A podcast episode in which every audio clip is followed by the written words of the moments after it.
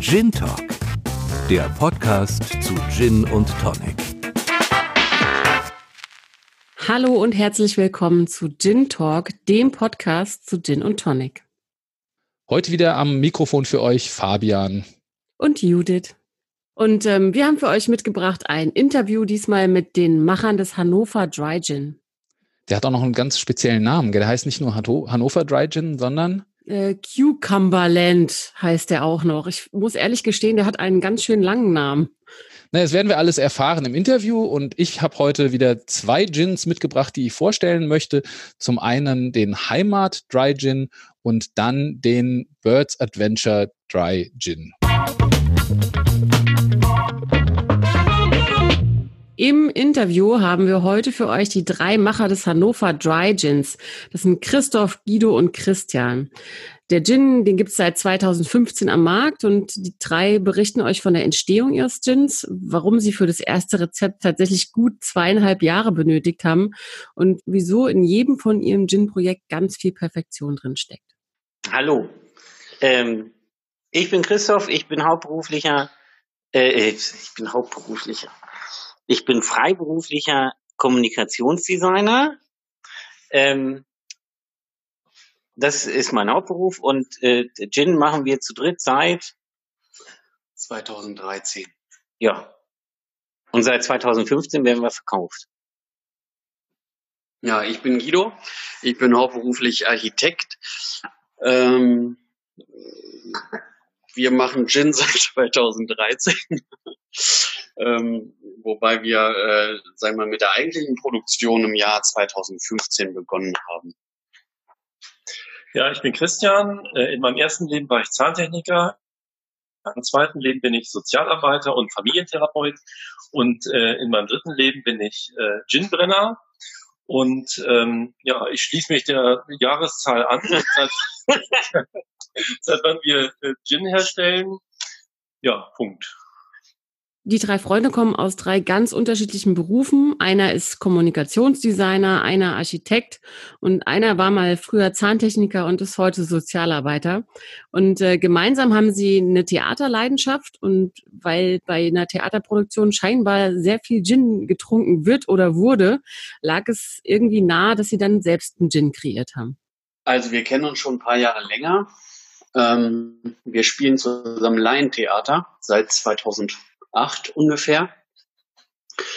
Und äh, diese ganze Gin-Idee, die ist eigentlich äh, entstanden aus einer Produktionsarbeit für das Theater von Christian und mir. Äh, in, zu deren Anlass wir relativ viel äh, Gin getrunken haben, einfach und uns äh, mit der Zeit dafür begeistert haben. Das. Ja, und jetzt äh, zu der bunten Runde.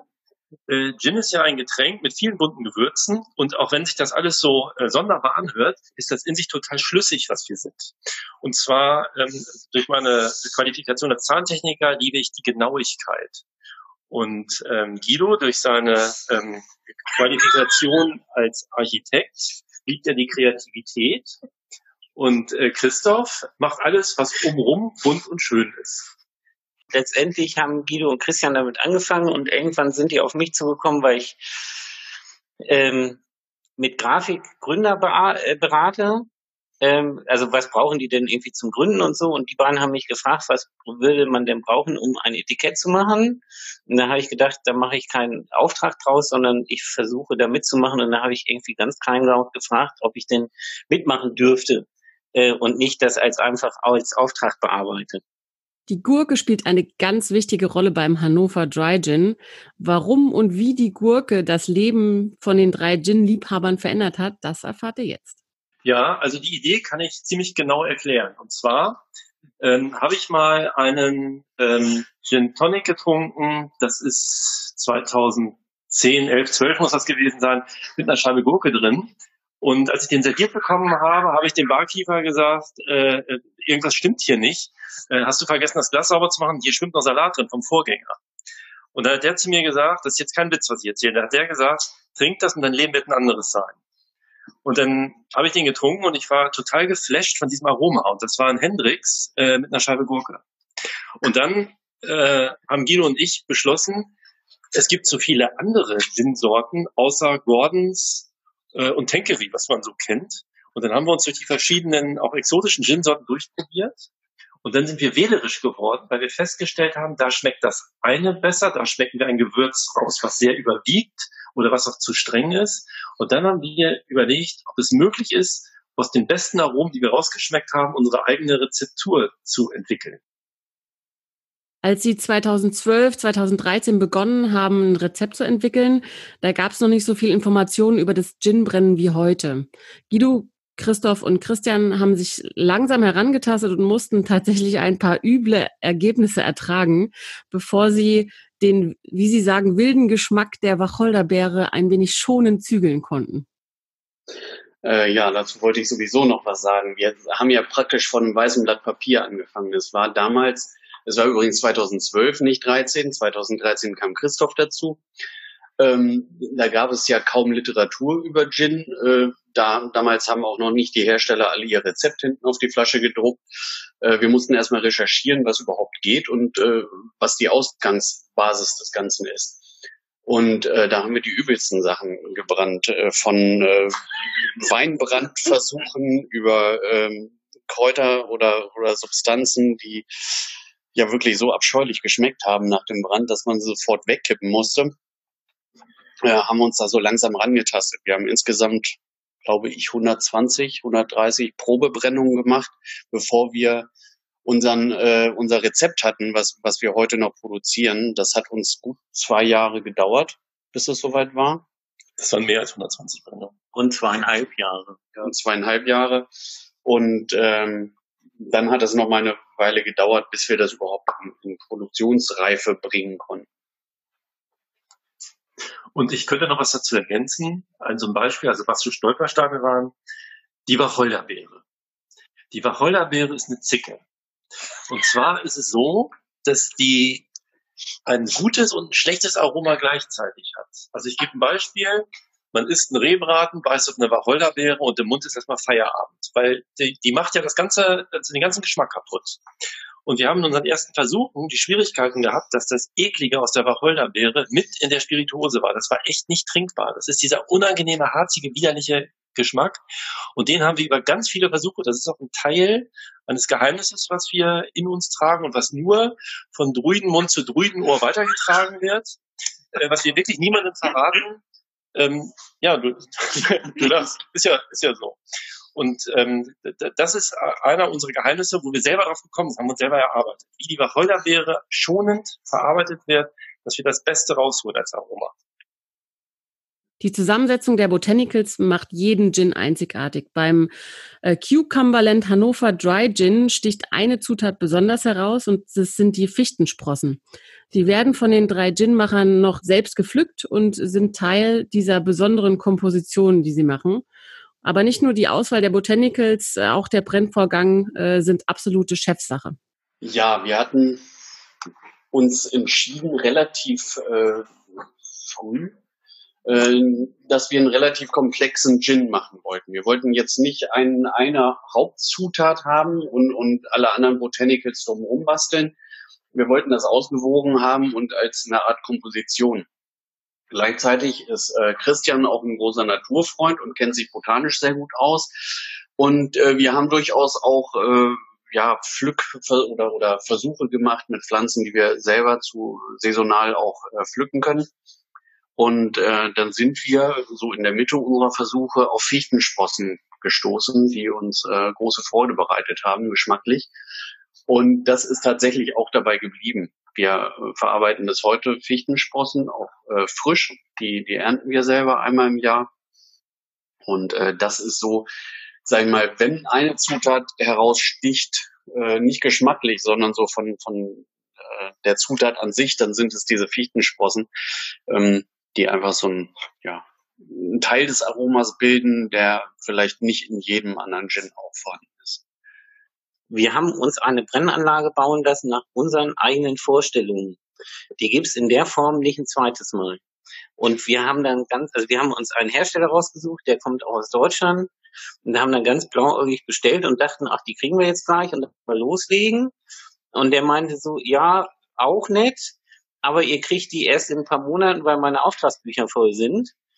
Und ähm, wir haben die nur schneller bekommen, weil er mal eine Lücke gehabt hat und wir nicht so eine ganz große haben.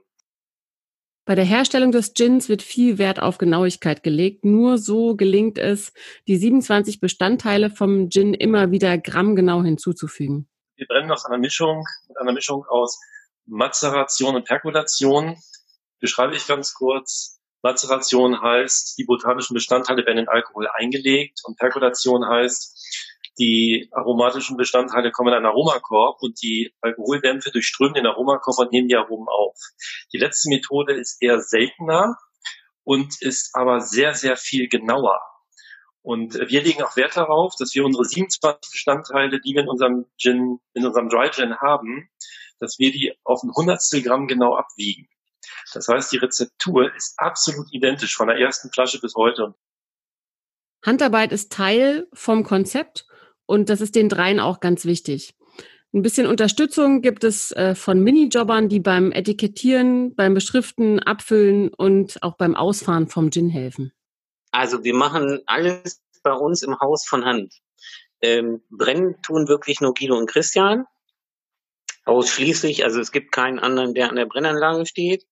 Wir haben aber im Laufe der Zeit drei Damen als Minijob angestellt, und die helfen uns beim Etikettieren, beim äh, Beschriften, äh, beim Abfüllen, beim Ausfahren. Und es ist wirklich dann so, wir haben dann die äh, Fässer, ähm, wo der fertige Gin drin ist. Äh, nach Lagerungszeit von mehreren Wochen kommt er dann in eine Flasche, äh, wird zugekocht, geschrumpfkapselt, etikettiert, alles von Hand und auf dem Etikett schreiben wir noch von Hand drauf, äh, welche Nummer das in dem jeweiligen Jahr ist einfach, äh, also das müssen wir jetzt nicht machen lebensmitteltechnisch, sondern das ist für uns eine schöne Maßgabe, wie viele Flaschen haben wir denn schon in dem Jahr produziert. Also ne, welche Flasche haben wir denn gerade in der Hand sozusagen. Ähm, dann kommt das Ganze, haben wir jetzt eingeführt, dass das schon gleich in eine fertige Kiste verpackt wird, damit äh, bei Lieferung das nur noch geschnappt werden muss. Regionalität ist auch beim Hannover Dry Gin sehr wichtig. Deswegen stammen die meisten Botanicals vom Gin aus der näheren Umgebung und ähm, noch mehr Regionalität findet ihr übrigens im Logo. Hinsichtlich äh, der Botanicals, die haben wir tatsächlich hier ähm, viel in der Region gefunden. Also wir, wir gehen zum Beispiel äh, in den Deister, das ist so ein kleiner Höhenzug nahe bei Hannover und, und äh, bekommen da unsere Fichtensprossen her. Das ist alles mit den Ämtern geregelt. Wir haben eine Nameerlaubnis gewissermaßen. Und ähm, von, von daher sind wir schon sehr regional, weil, weil wir ungefähr von der Menge her, sage ich mal, 80 Prozent äh, unseres Aromakorbs äh, mit Kräutern befüllen, die wir hier auch äh, vor den Toren Hannovers finden. Also wir machen verfahrenstechnisch ein London Dry Gin, aber wir haben Hannover draufgeschrieben, weil wir gerne unsere Stadt drauf haben wollten. Zudem haben wir in unserem Logo einen Pferdekopf drauf oder einen stilisierten Pferdekopf, der sich auf das Niedersachsenross bezieht. Also wir werden zwar deutschlandweit verkauft, machen tun wir das aber vornehmlich erstmal für die Region Hannover. Und ähm, das ist aber das Schöne, nur ganz, ganz kurz, ähm, das Königshaus Hannover stellte vier oder fünf Könige, ich, jetzt weiß ich es gar nicht mehr, fünf, die gleichzeitig im Personalunion König von Großbritannien waren. Also wir waren mal so ein bisschen Englisch. Und ähm, deshalb hatten wir dann auch irgendwie, hatte ich dann auch die Idee, äh, dass wir auch was in dem Namen zumachen. Bei uns gibt's die Cumberlandsche Galerie und Cumberland ähm, ist mit Hannover verbunden vom Titel her. Und ähm, wir haben das nur ein ganz bisschen verballhornt, dass wir nicht aus Cumberland kommen, sondern aus dem Gurkenland. Wer den Perfect Surf für den Hannover Dry Gin sucht, kommt an der Gurke nicht vorbei. Doch es gibt auch noch eine ganz andere spannende Möglichkeit, den Gin zu genießen. Also der ist eigentlich optimiert auf die Gurkenscheibe. Und zwar äh, waren wir äh, beeindruckt von dem Hendrix Gin und der hat uns so ein bisschen inspiriert. Und zwar, Hendrix ähm, ist ja kein Dry Gin und zwar bringen die ihren Gin auf Trinkstärke mit einer Mischung aus Gurken und Rosenwasser. Wir haben versucht, das in unser Produkt mit reinzubrennen. Die Rose ist uns sehr geil gelungen, die Gurke nicht. Und wir haben es aber so hinbekommen, dass die, wenn wir den mit Gurke, wenn du den mit Gurke trinkst, ist das ein unwahrscheinlich tolles Aroma. Aber jetzt gibt's noch was anderes. Und das wird vermutlich den, den interessierten Zuhörer total flashen. Man kann eine Apfelspirale, das heißt von einem rosig schmeckenden Apfel, zum Beispiel Pink Lady, kann man ähm, äh, äh in den Gin Tonics eine Apfelspirale reingeben und dann kommt Rosenaroma voll durch die Decke. Dadurch ist der unwahrscheinlich harmonisch. Ähm, wir haben noch einen Signature-Drink gemacht. Und zwar, wir nehmen unseren drei Gin, in Anlehnung an Hendrix machen wir dazu Rosen- und Gurkenlimonade rein. Rosenlimonade gibt's zum Beispiel von Fentimans und Gurkenlimonade, damit das halt auch ein bisschen regional ist. Kurkumus aus Hamburg. Und das nennt sich Ganze bei uns Whole Lotte Rose. Sehr lecker und dazu kommt noch ein bisschen roter Apfel. Neben ihrer Nummer eins, dem Hannover Dry Gin, produzieren die drei noch weitere Gins. Nummer zwei ist ein Slow Gin, also ein Gin aus Schlehen. Und dann gibt's noch eine spannende dritte Gin-Variante. Unser drittes Produkt, äh, das haben wir 2017 eingeführt, ist ein Fine Gin Cordial. Äh, das ist gewissermaßen eine historische Gin-Variante wir haben äh, aufgrund unserer Tätigkeiten hier die Aufmerksamkeit eines Spirituosenexperten ähm, erregt, gewissermaßen, der auch aus der Region kommt und äh, der Lust hatte, mit uns was gemeinsam zu entwickeln. Und der kam äh, dann an mit so einem Cordial-Rezept. Ein Cordial, also ein Gin Cordial ist äh, im Prinzip eine gesüßte Variante des Gins, äh, die viel im 19. Jahrhundert konsumiert wurde, vorwiegend in der Upper Class, weil ähm, die äh, Gins damals mit Lime Juice, der relativ frisch erfunden war, gesüßt wurden. Und das ist wie, wie so ein, wie heißt das äh, Getränk? Gimlet. Gimlet, wie ein Gimlet im Prinzip, der schon fertig in der Flasche ist. Und äh, das produzieren wir als eine von insgesamt vier Brennereien, glaube ich, weltweit äh, jetzt auch. Wir, wir haben diesen Fine Gin Cordial ins Programm genommen, der eine ganz klare Zitrusnote hat, einen leichten Hauch von Anis und eben leicht gesüßt ist. Das Interesse am Gin ist allgemein sehr groß und so verfolgen die drei nicht nur eigene neue Ideen, sondern helfen auch immer gerne anderen, einen eigenen Gin zu kreieren.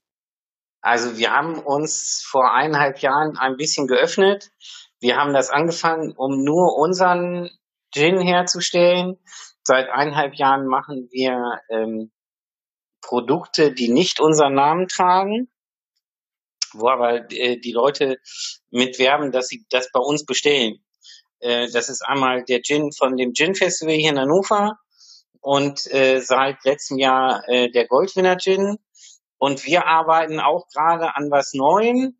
Das ist aber noch nicht so ganz spruchreif. Wie findet man eigentlich heraus, ob der eigene Gin auch anderen schmeckt? Eine Möglichkeit ist die Teilnahme an Wettbewerben und da war der Hannover Dry Gin schon häufiger erfolgreich. Ja, also das ist wirklich ganz abgefahren, weil man ja, ne, wenn man Freunde fragt, so, ja, ja, schmeckt gut, ne? Ähm, dann kriegt man ja manchmal nicht so eine ganz ehrliche Antwort. Aber bei diesen Wettbewerben, also gerade wirklich letztes Jahr Gold sind, also beim ISW, das ist ein Wettbewerb aus Deutschland, da haben ganz viele Gin-Sorten mitgemacht. Ich glaube, 18 sind prämiert worden mit Gold und wir sind zwei davon. Also, ne, wir haben als, auch als einzige Gin-Brennerei mit zwei Gins gewonnen, glaube ich.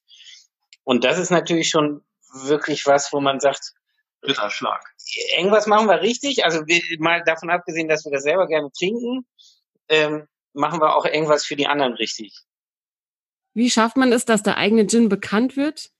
Das können uns die drei Macher auch nicht so genau verraten. Sie wissen nur, dass sie irgendwas richtig gemacht haben.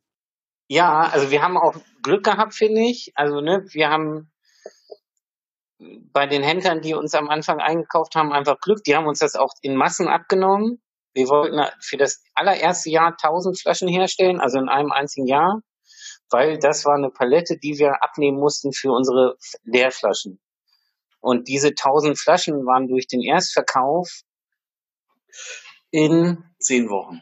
In zehn Wochen alle. Und da mussten wir erstmal zusehen, dass wir neue Flaschen bestellen und äh, neue Korken und äh, neu produzieren, was wir ja gar nicht geplant hatten. Aber es war schlichtweg alle. Und ähm, ja, und irgendwie hat sich das dann rumgesprochen, dass dann wirklich Händler, also ne, zum Beispiel auch aus München auf uns zugekommen sind und haben gesagt, äh, ich habe mal von euch gelesen, äh, wir waren auch, äh, weiß nicht, schon irgendwie pressemäßig irgendwie in der Beef und äh, bei RTL und beim ZDF Mittagsmagazin, äh, dass die Leute irgendwo was von uns mitgekriegt haben und dann angefragt haben. Um es mal kurz zu sagen, im Prinzip können wir ziemlich guten Gin machen und äh, ziemlich hübsche Gestaltung. Aber gut verkaufen können, können wir nicht. Das müssen wir erstmal erstmal lernen. Also von daher stimmt es schon. Wir hatten Glück, dass es diesen Gin-Hype gab. Denn ich, ich glaube, dass in einer, ähm, ja, in einer Zeit, wo Gin nicht so ausgezeichnet, also so, so hip äh, gewesen wäre, hätten wir es schwerer gehabt weil, weil wir eben grundsätzlich erstmal nicht aus dem Verkauf kommen konnten, sondern aus den, äh, also aus der Produktion und ähm, Wobei wir keinen Hidden Gin machen, ne? Also wir sind hier nicht irgendwie die jungen Hüpfer. Ich bin mit äh, über 40 der Jüngste. Ähm, Musst du das jetzt sagen? Ja. Ihr seid älter, so ist es eben. Ja. Aber wir sind in unserer so wie wir das machen, unsere Perfektion sehr transparent. Wir bieten auch Führungen an und uns können Leute auch über die Schulter gucken. Und wir geben unser Wissen auch gerne weiter, bis auf einige kleine Geheimnisse. Das war unser Interview mit den Machern des Hannover Dry Gin. Wenn ihr noch nie von diesem Gin gehört habt, dann schaut doch mal in die größeren Kaufhäuser oder auch in Gourmethäuser. Da müsstet ihr auf jeden Fall fündig werden. Und wenn ihr noch mehr erfahren möchtet über den Hannover Dry Gin, dann schaut im Web oder auf Social Media oder ihr schaut einfach mal in Hannover vorbei und bucht eine der Gin-Führungen.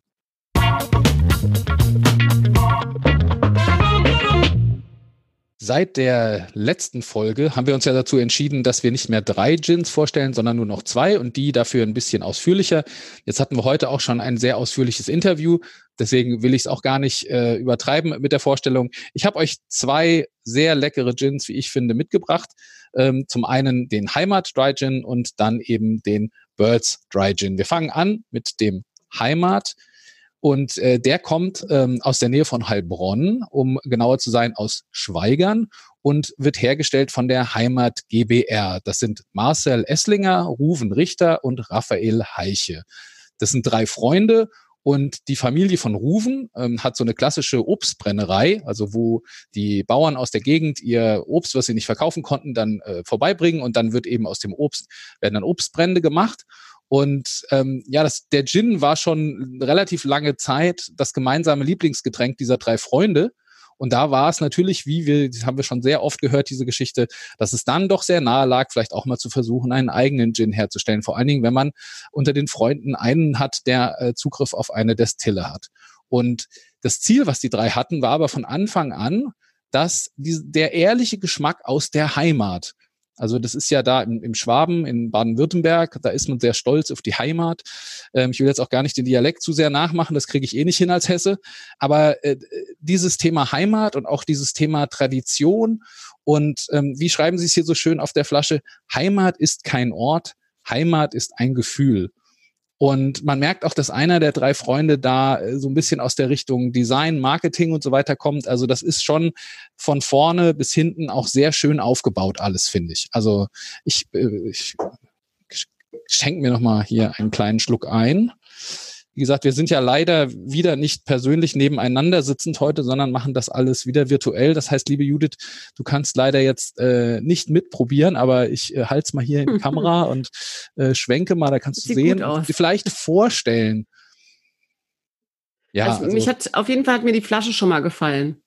Ich finde auch, dass es dieses ganze Design total durchdacht ist und es sieht einfach schön aus. Es wäre wieder sowas, da würde ich zugreifen im Regal, wenn ich es sehen würde. Ja, wo du jetzt das Thema Flasche schon äh, angesprochen hast, können wir ja erstmal über die kurz äh, sprechen. Es ist eine schwarze Steingutflasche. Ähm, am Anfang war da noch ein Etikett drauf, dass sie dann auch alles ähm, in Handarbeit draufgeklebt haben und so weiter und so fort. Mittlerweile hat er ähm, wohl etwas mehr ähm, Erfolg und Bekanntheit erlangt. Und mittlerweile ist es eben auf die Flasche drauf gedruckt. Finde ich es auch sehr gut gelungen. In, in Weiß ist das sozusagen alles so auf diese schwarze Steingutflasche drauf gedruckt. Ähm, man sieht hinten so die Kernbotanicals, die sie hier anpreisen, dazu komme ich gleich noch. Ähm, und man sieht hier auch handschriftlich die Batch und die äh, Flaschennummer. Also ich habe hier eine Flasche aus Batch Nummer 92 und die Flasche 423. Ähm, also wie man das so schön kennt, wenn das ein handcrafted, also handgemachter äh, Small Batch, also kleine kleine Mengen in, jeweils in der Herstellung äh, Gin ist, dann äh, hat man das sehr oft und das spielen sie hier wirklich von A bis Z sehr gut, muss ich sagen. Was sie auch dazu, was es auch dazu gibt, was ich mir auch mal geleistet habe, weil ich sowas immer sehr gerne mag, ist so ein alter Emai-Becher. Also Becher im Sinne von Kaffeebecher, so wie man vielleicht in den 60er, 70er Jahren die Becher hatte, woraus man dann einen Kaffee getrunken hat. Ähm, den kann man auch wunderbar nutzen, um daraus einen schönen Gin Tonic zu trinken. Ähm, Habe ich auch schon probiert. Äh, ist jetzt äh, nicht so groß, also äh, man muss vielleicht zweimal das Ganze füllen, damit man irgendwie äh, so sonst ja so auf, seinen, auf seine Kosten kommt, aber das geht ja auch und ähm, ist halt sehr stilecht hier aus diesem ähm, Emai-Becher. Äh, die Flasche hat 500 Milliliter und ähm, der äh, Gin hat 43 Volumenprozent Alkohol. Die Botanicals. Genau, lass uns nochmal auf den Geschmack kommen. Ich bin gespannt, nach was Heimat schmeckt. Es ist eine, auf den ersten Blick vielleicht, ja, es ist eine spezielle Mischung und vom, vom Geruch her haben sie es aber wirklich hingekriegt, da eine sehr gute Balance hinzukriegen, weil wenn du hörst, Wacholder, Wiesensalbei, Thymian, Spitzwegerich, jetzt aber Äpfel und Birnen, Lavendel und Ingwer. Also alles wirklich sind ja Botanicals, die sehr stark im eigenen Geschmack sind. Die können schon auch noch mal so ein Gin dominieren. Deswegen finde ich das immer, ja, muss man immer so ein bisschen gucken, ob man die Balance dann hinkriegt. Aber ich rieche auch noch mal. Ja, also es ist einfach ein, ein runder Gin.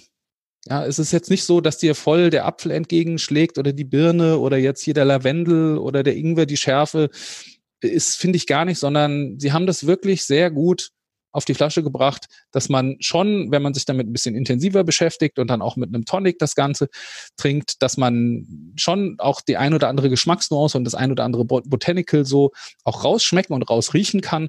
Aber es ist nicht so, dass es irgendwie ähm, übertüncht und es ist auch immer noch ein Gin. Also auch der Wacholder hat seinen Platz äh, und man schmeckt und riecht ihn auf jeden Fall. Marcel hat äh, auf der Website seinen Perfect Surf davon äh, geteilt und den würde ich jetzt mal auch als, als meinen weitergeben. Und zwar äh, empfiehlt er das Aqua Monaco Organic Herbal Tonic und einen Rosmarinzweig noch mit rein. Und ähm, dann äh, ist das Ganze ja äh, abgerundet. Und da ich jetzt selber ähm, jetzt nicht derjenige bin, der immer so ausgefallene Tonics und ausgefallene ähm, Zutaten noch in den Gin äh, reingibt, ähm, habe ich gedacht, nehme ich mal den, den hier der einer der Macher als seinen Perfect Surf äh, vorschlägt, weil ich mir das auch sehr gut vorstellen kann. Was ich noch äh, sagen wollte, ist, dass es insgesamt 18 Botanicals sind. Also nicht nur die, die ich da vorgelesen habe, sondern noch ein paar mehr. Nur über die erfährt man mal wieder nichts, weil das natürlich absolutes Betriebsgeheimnis ist. Das Geheimnis der Heimat. Das, das Geheimnis der Heimat, genau. Und auch der Kork, den ich hier gerade wieder in die Flasche reinmache, ähm, das ist ein Glas, äh, ein Glas wollte ich sagen, das ist ein äh, Holzkorken und da ist oben auch eingebrannt das Logo mit Heimat. Hier kann ich dir auch nochmal zeigen, ist wirklich mhm, schön. rundrum schön gestaltet, schön gemacht. Schöner Gin kommen wir zur Nummer zwei von heute. Das ist ja ein, ein Gin, da kann man natürlich wieder geteilter Meinung drüber sein. Ist das nur so ein Hipster-Ding oder ist es wirklich äh, ein ernstzunehmender Gin? Ähm, mag sich jeder am Ende seine eigene Meinung bilden. Ich möchte ihn gerne vorstellen, weil ich einfach verschiedene Aspekte, die diesen Gin ausmachen, sehr, sehr gut finde. Und ich bin immer ein Freund davon, wenn das Ganze auch eine kleine Geschichte dahinter hat. Und wenn man sich da den ähm, Birds Adventure Dry Gin oder Birds Gin von der Firma Craft Circus anschaut, das ist nämlich die Firma, die hinter dem Ganzen steckt, aus Berlin. Das sind die zwei Freunde Lupo und Basti die nach dem Studium eine Abenteuerreise gemacht haben und sich, wie sie schön schreiben, frei wie Vögel fühlen wollten. Also sie sind quer durch die Welt gereist, sind so, wenn man vom Foto würde ich sagen, naja, das sind so Surfer-Dudes aus äh, Berlin-Kreuzberg, äh, zwei Hipster auf Reisen und die haben aber wirklich viel gesehen. Ähm, sie haben auch eine Community dabei mitgenommen, haben also quasi diese Reisen auch immer irgendwie begleitet, ähm, haben auch, äh, nachdem der Gin auf den Markt gekommen ist, äh, weitere Reisen unternommen, wo sie immer wieder die Community mitgenommen haben, wo sie immer wieder ihre Flaschen äh, an, un, an den wirklich unmöglichsten Stellen dieser Welt dann fotografiert, beziehungsweise in irgendwelchen Bars mit den Einheimischen zusammen verkostet haben. Also die haben schon viel Wert darauf gelegt, so eine richtige Geschichte drumherum zu erzählen. Und das Konzept, was dahinter steckt, ist eigentlich so deutsche Handmade Quality, nennen sie das, mit den besten Zutaten der Welt. Das heißt, sie haben auch Botanicals aus fünf Kontinenten. Ähm, sie haben, wie gesagt, eine Community, die unter dem Hashtag We Are Birds, also wenn man das eingibt auf Instagram oder Facebook, dann findet man wirklich hunderte, tausende äh, von Posts. Also sie haben das wirklich, dieses Social Media Game, wie man so schön sagt, haben sie wirklich sehr gut gespielt. Sie haben dann unter der Firma Craft Circus haben sie verschiedene Marken kreiert und eine davon ist eben diese, diese Marke Birds Adventure.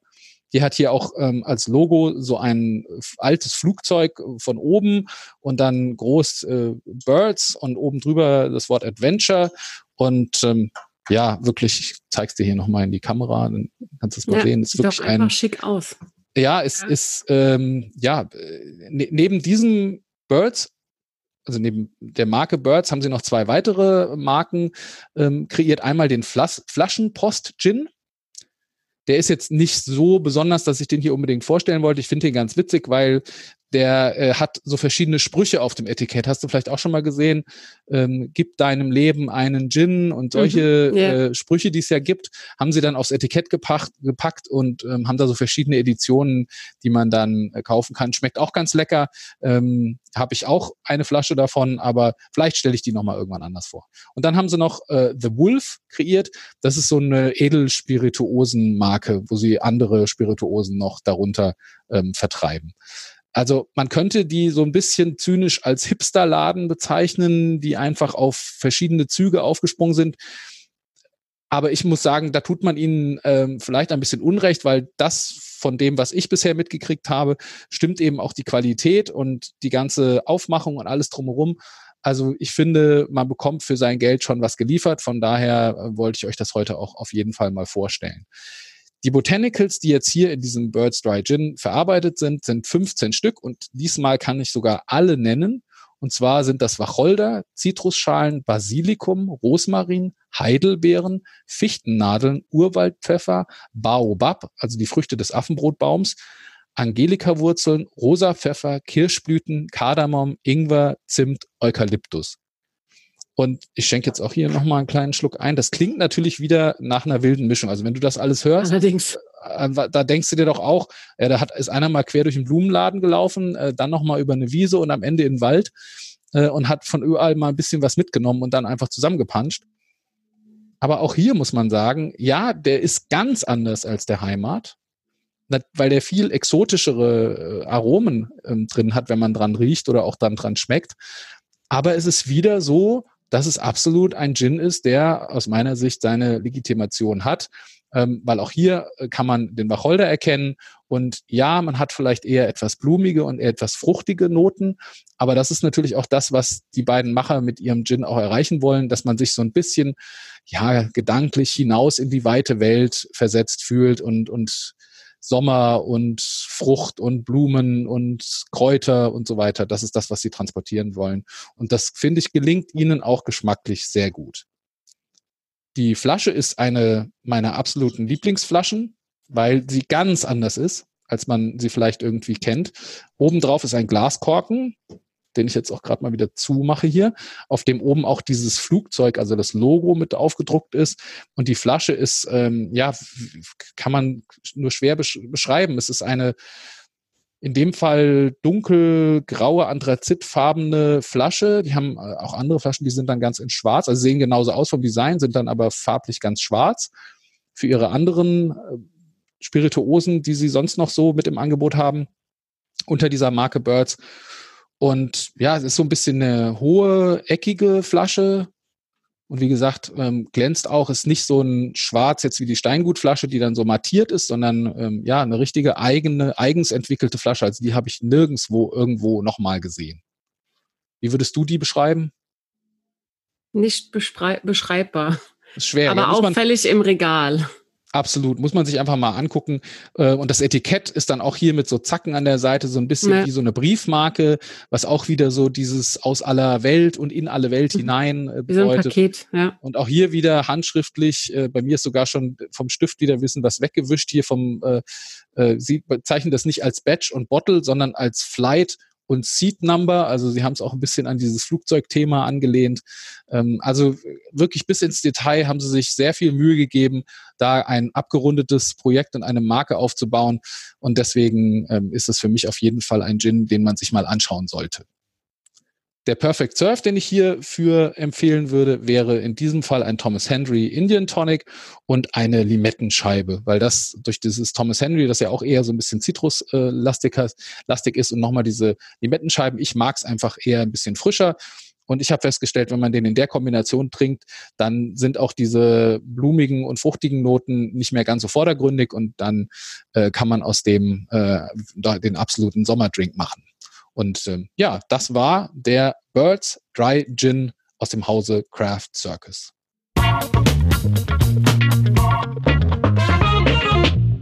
Viele haben ja das Gefühl, dass äh, Gin, äh, ja, dass es ein großer Hype ist, der irgendwann mal vorbei ist, dass die Hochzeit auch schon irgendwie rum ist, aber trotzdem kommen immer wieder neue Gins auf den Markt. Ich habe letztens bei irgendeinem Interview gehört äh, von Holzfassreifung, also von Gins, die in Holzfässern reifen. Äh, Wermut kam mir jetzt immer wieder, ähm, dass ich gehört habe, dass Leute anfangen, Wermut zu machen. Was ist deine Meinung? Was kennst du so? Was hast du so gehört? Ja, klar, wenn man selbst äh, bei Leuten dann sagt, äh, man hat Gin so als Hobby, dann kommt oft so, ja, das ist ja nur ein Hype und äh, es ist vorbei und demnächst kommt irgendwie die nächste Spirituose, die das Ganze ablöst. Und natürlich sind viele, die das auch denken und es ist natürlich, ja, ist ja auch nicht unwahrscheinlich, dass es demnächst vielleicht eine andere Kategorie gibt, die ähnlich beliebt wird oder die vielleicht auch dem Gin so ein bisschen den ähm, Rang abläuft. Da haben schon viele einen Versuch unternommen. Ich hatte ja gerade eben hier den Birds Dry Gin aus diesem gleichen, aus dieser gleichen Marke, aus dieser Birds Marke gab es am Anfang eben keinen Gin, sondern die haben versucht, auch eine eigene Spirituosenkategorie neu zu erfinden, nämlich das Botanical Spirit, also quasi Gin nur ohne Wacholder, wo eben andere Botanicals mit drin mazeriert wurden, die eben komplett diesen Wacholder-Geschmack äh, außen vor lassen. Das hat jetzt augenscheinlich nicht so funktioniert, weil das ist, hat nicht so den Durchbruch gehabt. Aber du hast das Thema Wermut genannt. Das wäre für mich zum Beispiel ein Kandidat, der könnte tatsächlich ähm, vielleicht so ein bisschen der Nachfolger oder so der nächste in der Reihe sein, der einen ähnlichen Hype erfährt, wie es am Anfang irgendwann mal Whisky hatte und jetzt vielleicht irgendwie Gin hat. Ähm, weil wenn man auch sieht, welche Personen sich da jetzt ernsthaft mit diesem Thema Wermut äh, beschäftigen und auseinandersetzen, dann, ja, also es gibt zum Beispiel in Berlin diese Marke Belza, Belsazar.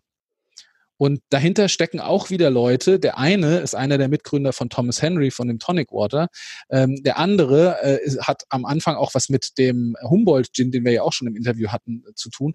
Und äh, der dritte ähm, im Bunde ist von der Schladerer Destillerie, also eine, eine sehr äh, traditionsreiche ähm, Brennerei. Und wenn so drei Leute sich zusammentun, um einen Wermut zu kreieren, dann äh, ist das vielleicht etwas, wo man sagt, na, die schnuppern schon den nächsten Trend. Und tatsächlich liest man immer mehr von diesem Thema. Ich muss auch sagen, ich habe mir jetzt mal zwei von diesen Wermuts äh, gekauft äh, vor kurzem. Den Rosé habe ich jetzt auch schon probiert. Rosé mit Tonic. Ähm, und ja, man, es ist ein anderer Geschmack. Man muss sich so ein bisschen reinfinden. Aber man trinkt sich da auch echt rein. Also wenn man dann mal so den, das erste Glas getrunken hat, dann ist schon der Drang zum zweiten auch da. Das klingt super. Man trinkt sich da so rein. Ich glaube, man trinkt sich da immer so rein. Aber das hast du schön gesagt. Ja, es ist doch auch bei Gin oft so, dass die Leute sagen, naja, ähm, so der erste Gin Tonic, da ist so ein bisschen, dieser Wacholder-Note ist ja schon so ein bisschen gewöhnungsbedürftig, ist jetzt nicht so das Typische, wo jeder sofort sagt, mmm, lecker. Ähm, aber äh, du merkst so, hm, da tut sich was, da sind Aromen, das ist geschmacklich, das ist diese Frische mit dem Tonic. Und genauso ging es mir jetzt eben bei diesem Wermut eben auch. Ähm, ich muss sagen, ich habe äh, schon vor x Jahren war ja früher eher die einzige Marke, die man so im Handel bekommen hat, Martini, Martini Bianco on the Rocks, also so ein Wermut auf Eis. das fand ich schon mal an der einen oder anderen Sommerbar ganz nett. Ähm, aber äh, ja, jetzt, ich habe es nie versucht, in einen, in einen Cocktail oder in einen Longdrink irgendwie zu mixen mit Tonic oder so. Aber wenn du jetzt so siehst, was da so für Rezepte auch rauskommen, dann gibt's ja auch diesen, äh, diesen Negroni, also der dann äh, Gin und Wermut und ich glaube Campari Soda irgendwie drin hat, was ja auch in, in vielen Bars äh, ein immer beliebterer Drink wird. Also wenn ich eine Wette abgeben müsste, äh, was könnte so das nächste Hype-Ding werden? Was könnte so das nächste Ding sein? Ich würde mein Geld auf Wermut setzen. Was meinst du? Also ich, ich könnte mir das auch vorstellen, ich äh, werde mal den Test machen und zu meiner Lieblingscocktailbar um die Ecke gehen und mal nach einem Wermut fragen, mal schauen, was sie so im Regal hat. Wer weiß.